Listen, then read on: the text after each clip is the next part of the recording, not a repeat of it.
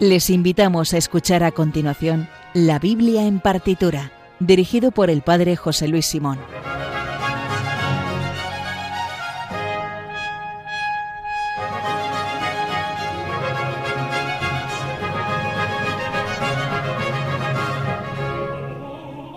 Buenas noches. Después del programa El hombre de hoy Dios del padre Luis Fernando de Prada, vamos con el segundo programa de la Biblia en partitura. Hoy escucharemos cinco obras de música sin otro nexo en común que el haber sido creadas a partir de textos de la Sagrada Escritura. No hay un hilo conductor, no son todas ni del mismo género, ni del mismo autor, ni son el mismo texto bíblico, ni están tomadas del mismo libro de la Biblia. Son simplemente obras que en un momento determinado inspiraron a un autor para componer esta música. Vamos a oír algo muy mítico de Händel, algo muy solemne de Palestrina, la musicalización preciosa de Bach de el salmo sin duda más conocido de todos, una danza prohibida de Richard Strauss y una obra de Pachelbel que, atención, salta la noticia, no es el famosísimo canon. Yo creo que tiene pinta de que el programa va a estar muy bien. Les habla el padre José Luis Simón y comenzamos en Radio María, la Biblia en partitura.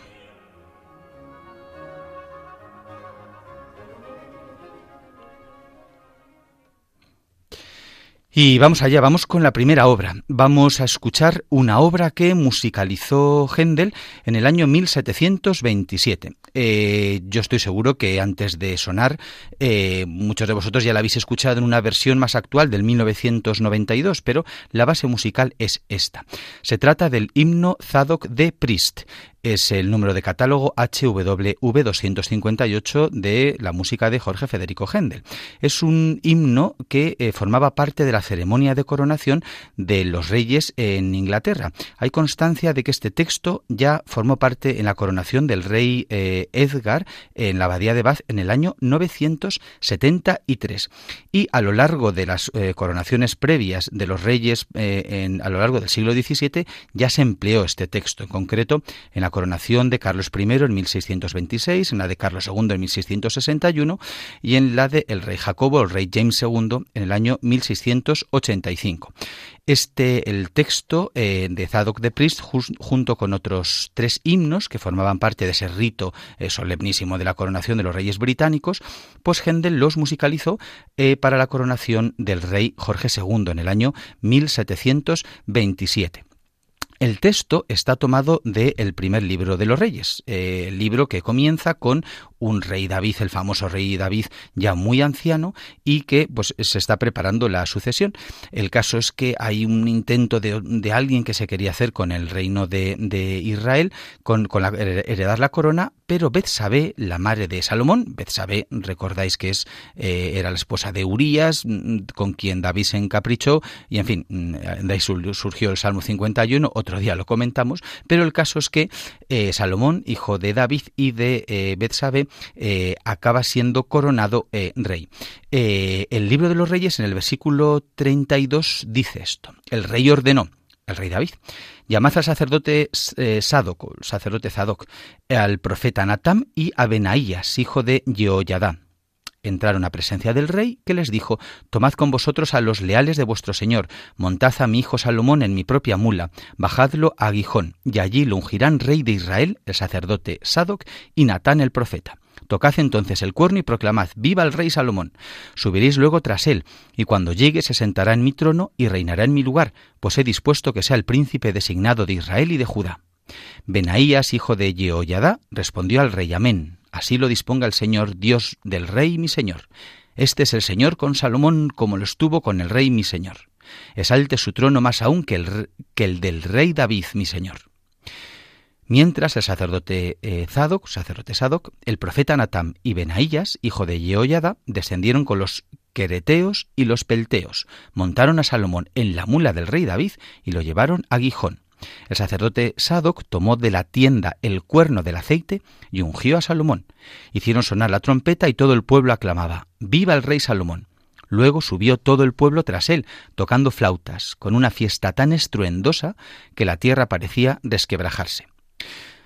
Pues como este es el, texto en el cual eh, se, narra la, ceremonia de unción del rey Salomón en, la ceremonia de, coronación de los reyes ingleses, también se empleaba en ese momento. De hecho, eh, eh, aparece como en la última coronación, la del año 1953, de la reina Isabel II, efectivamente justamente antes de ser ella ungida, porque mm, permanece en ese, rito actualmente el, momento en el cual se le unge al rey de Inglaterra, pues aparece, eh, se, escucha, si, si lo buscáis en, internet está el vídeo y se canta precisamente este mismo himno. Decía que a todos nos suena porque eh, Tony Britten lo mm, hizo una versión, digamos, pasada por el pop en el año 1992 y es la que se usa actualmente como el himno de la UEFA, de la Champions League, y de ahí que, aunque en esta versión más canónica, genuina, realmente no nos, igual muchos no la habéis escuchado, pero sin embargo, en la versión que, la de la UEFA no suena a todos. Vamos ya a escuchar este Zadok de Priest, el himno de la coronación de Jorge Federico Händel.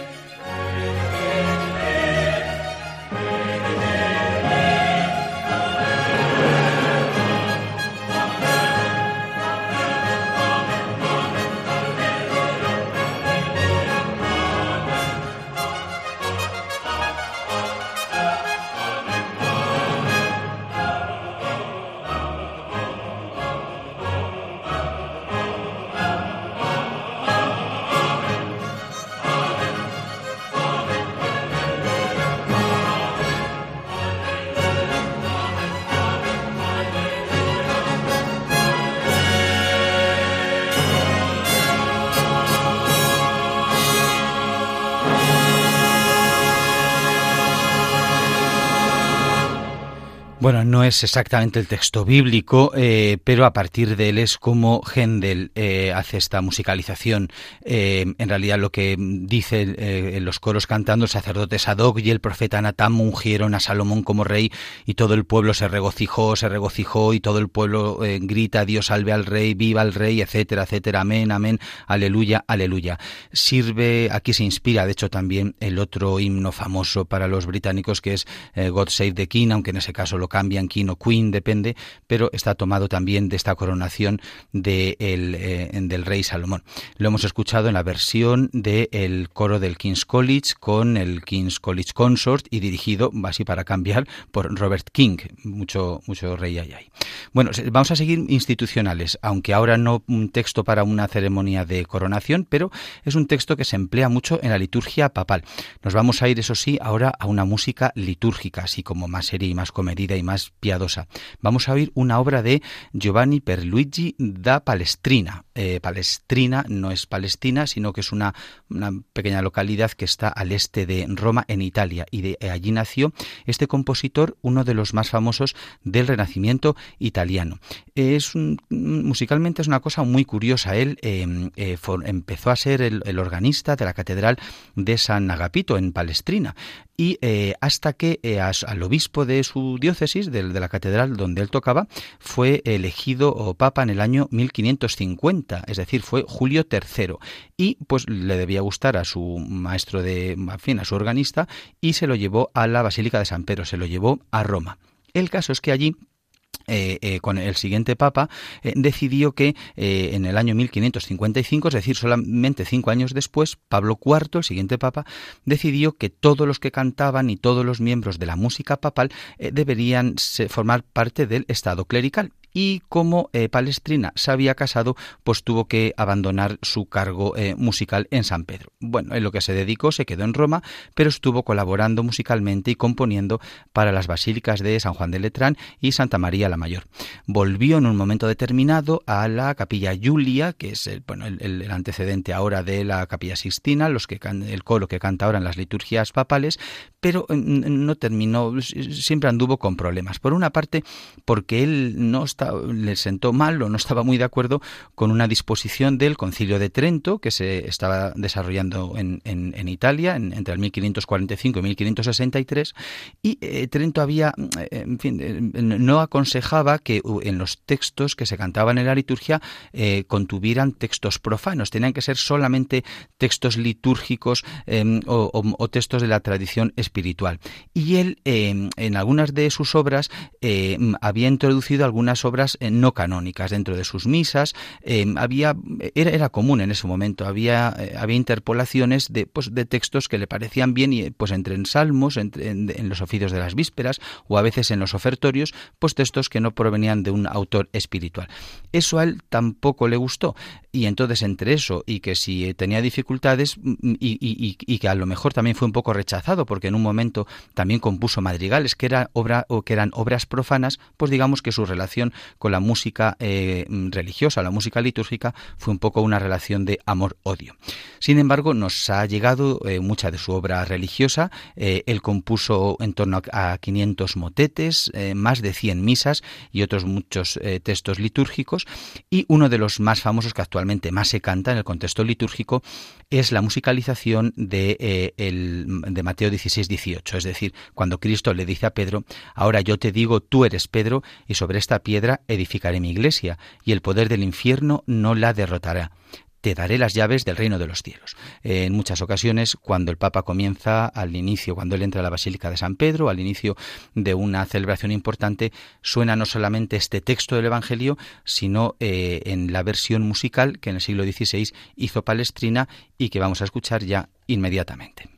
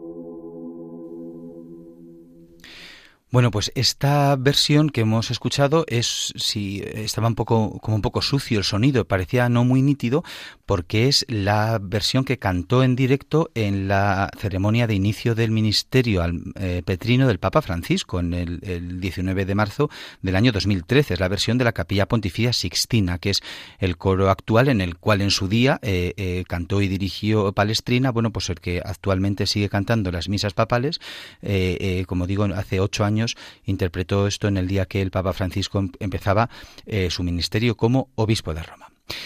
Y seguimos en la Biblia en partitura, vamos con la tercera obra de hoy. Vamos a escuchar una cantata de Bach entera, que es una cosa fundamental que hay que hacer al menos una vez en la vida. En, quizá hay muchas cantatas que nos suenan pues igual un coral, un coro, el inicio, pero quizá mm, no, hemos, muchos no habéis escuchado la cantata del principio a fin entera. Bueno, pues eh, las cantatas, como sabéis, son unas eh, obras musicales, bueno, quizá una media de 15, 20 minutos aproximadamente, que, componía y bueno, también dirigía desde luego Bach y en algunas ocasiones interpretaba en los cultos principales en la ciudad de Leipzig. Eh, no es que solamente lo hiciera él, pero las cantatas de Bach que conocemos es porque durante algunos años se dedicaba a componer una nueva semanalmente como eh, formaban parte de la liturgia eh, luterana dominical, eh, su sentido era que después de las lecturas y del sermón se escuchaban a modo de, bueno, pues ahora vamos a seguir meditando sobre las lecturas. De ahí que normalmente los textos de las cantatas tienen mucho que ver con las lecturas o la fiesta que se celebraba. Hoy vamos a escuchar la cantata que compuso Bach para el segundo domingo después de Pascua eh, y que se interpretó por primera vez el 8 de abril del 1731. Es eh, una paráfrasis del Salmo 23. Decía al comienzo de la presentación que el Salmo 23 es el, bueno, el Salmo y uno de los textos más conocidos de la Escritura, que es el Salmo El Señor es mi pastor, nada me falta. Ese día en el culto eh, protestante luterano en la primera lectura era de la primera carta de Pedro y el Evangelio era el Evangelio de Juan, el Evangelio del buen pastor. Juan 10, capítulo 10, versículos 11 al 16. Y eh, aunque no, el salmo como tal no formaba parte de la liturgia, pero sí que es el salmo que, resume poéticamente lo que se escuchaba en las lecturas, pues Bach lo musicalizó y los piadosos eh, mm, eh, cristianos que fueron a ese día al culto, pues lo escucharon después del sermón del pastor. Hizo Bach una cantata a partir no de la literalidad del texto, sino en una versión de un autor luterano de, también del siglo XVIII, y es una paráfrasis, es decir, no son cosas nuevas, no dice cosas distintas al Salmo, pero no es literalmente la traducción de la escritura. Eh, lo compuso Bach en, en, cinco movimientos, cada una de las estrofas. El, vamos a ir, no la vamos a escuchar entera, sería quizá un poquito largo, dura como 12 minutos. Haremos entre cada una de las de los cinco movimientos, haremos una pequeña parada para hacer una brevísima introducción. Vamos a escuchar ya el coro inicial que responde a los primeros versículos. El Señor es mi pastor, nada me falta.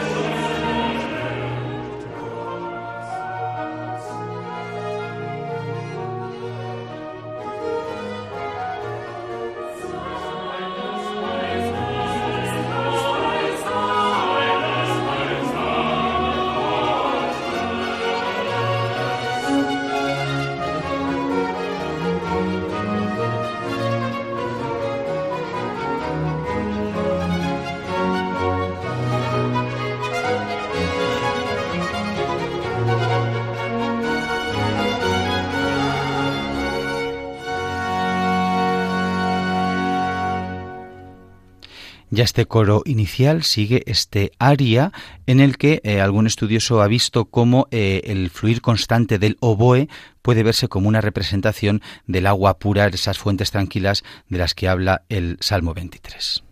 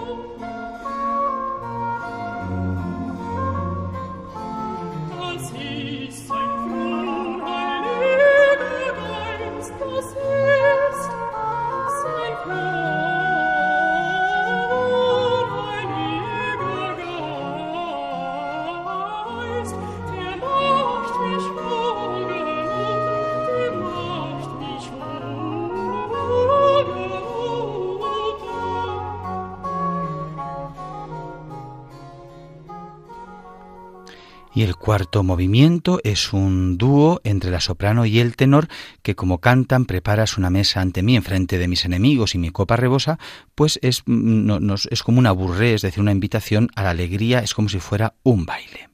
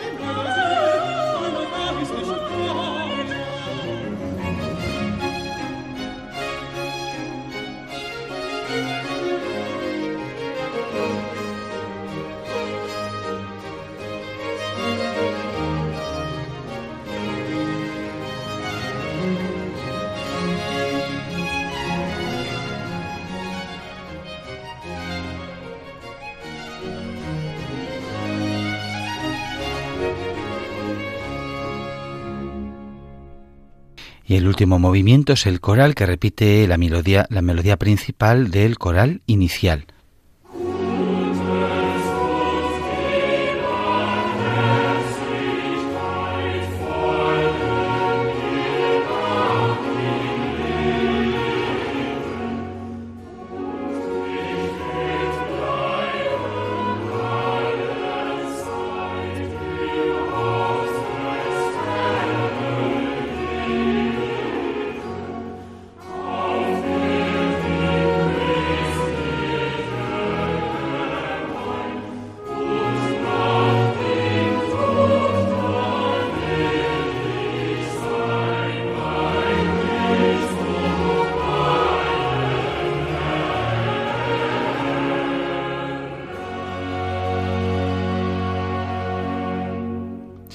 Pues así eh, dirigía a John Elliot Gardiner, al coro Monteverdi y a The English Baroque Soloists esta versión de la cantata BWV 112 de Juan Sebastián Bach, no confundir con la marca de coches.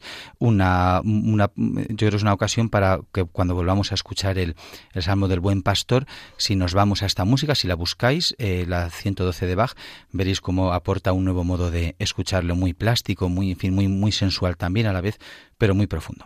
Nos vamos con la cuarta obra, una obra también bastante particular, es una obra instrumental solamente. Vamos a escuchar una danza en concreto, es una parte de la ópera Salomé de Richard Strauss, se llama La danza de los velos. Esta ópera, esta obra es muy particular, estuvo fue estrenada en el año 1905, pero estuvo eh, prohibida tanto en Viena como en Londres algunos años porque eh, la versión del texto de Strauss, eh, aunque está inspirada sobre el relato de eh, cuando decapitan a Juan el Bautista, el relato que aparece en Mateo 14, Marcos 6 y, Lucas 9, sin embargo, Strauss se inspiró para hacer su libreto en el texto que había hecho Oscar Wilde. Y él, pues aparte del texto bíblico, pues digamos que había acentuado en el texto bíblico, pues algunos aspectos, digamos, no precisamente muy piadosos, para decirlo así de una forma fácil. Y entonces había había generado mucha extrañeza en algunas de las personas que lo vieron por primera vez y estuvo muy en entredicho. No hay nada, eh, por así decir, ni eh, formalmente heterodoxo, pero bueno, pues sobre todo en la puesta de escena, la sensualidad en concreto de esta danza, pues a mucha gente le pareció que era que no venía a cuento y mm, el gran chambelán de, Londres lo, prohibió, que se representara durante dos años. ¿Qué es lo que cuenta esta ópera, la ópera eh, Salomé de, de Richard Strauss? Pues lo que cuenta los evangelios eh, sinópticos que Juan el Bautista reprobaba el matrimonio de Herodes del rey Herodes Antipas y Herodías, que era hija de su medio hermano Aristóbulo, el cual antes había estado casada con otro eh, con otro medio hermano, eh, con, con, Herodes Filipo II, lo cual no era lícito para la ley judía. A causa de esto, Herodes Antipas mandó encerrar al profeta en un calabozo, pero no le mataba por temor a que el pueblo protestara. El día del cumpleaños de Herodes, sin embargo, en medio de una fiesta con los principales de Galilea presentes, Salomé realizó una danza, que es lo que vamos a escuchar ahora para él, la cual agradó tanto al rey y que éste le permitió bajo juramento que le pidiese como regalo lo que quisiera. Aconsejada por su madre, Salomé pidió la cabeza de Juan el Bautista en una bandeja de plata.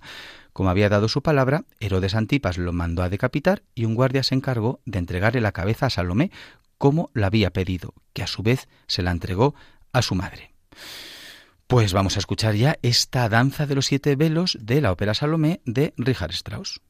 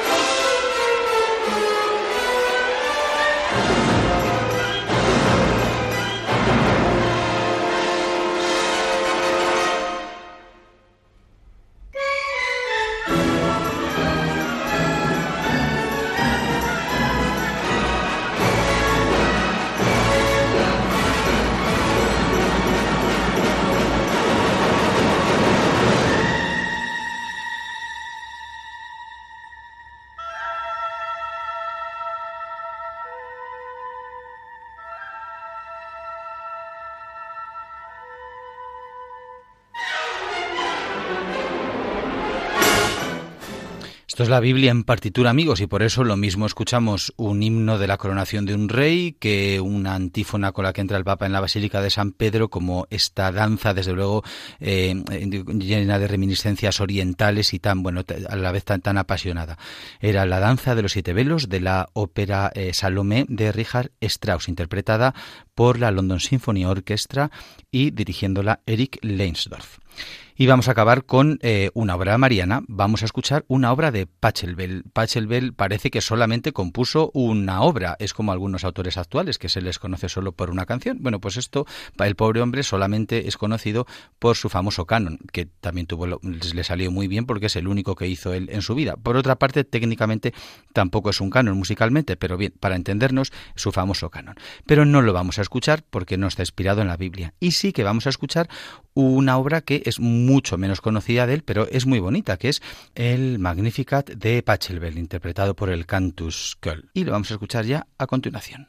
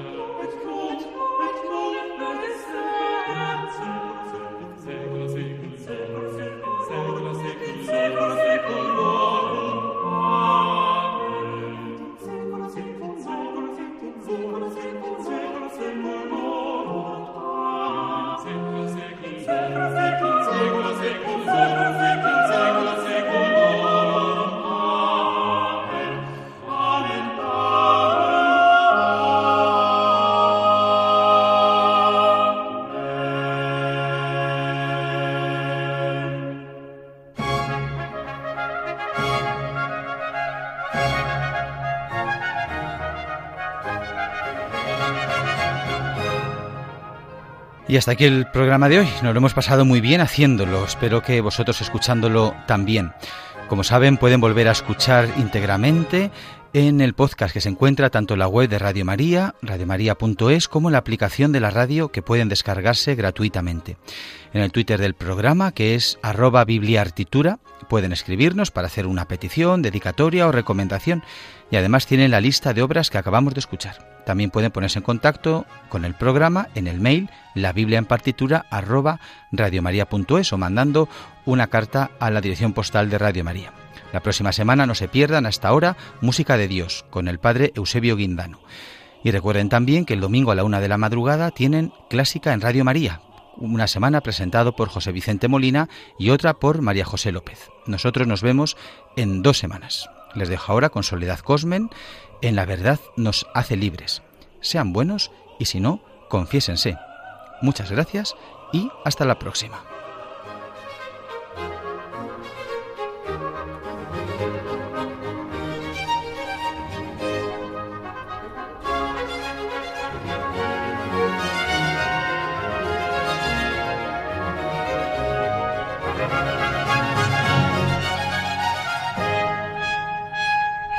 Han escuchado en Radio María La Biblia en partitura con el Padre José Luis Simón.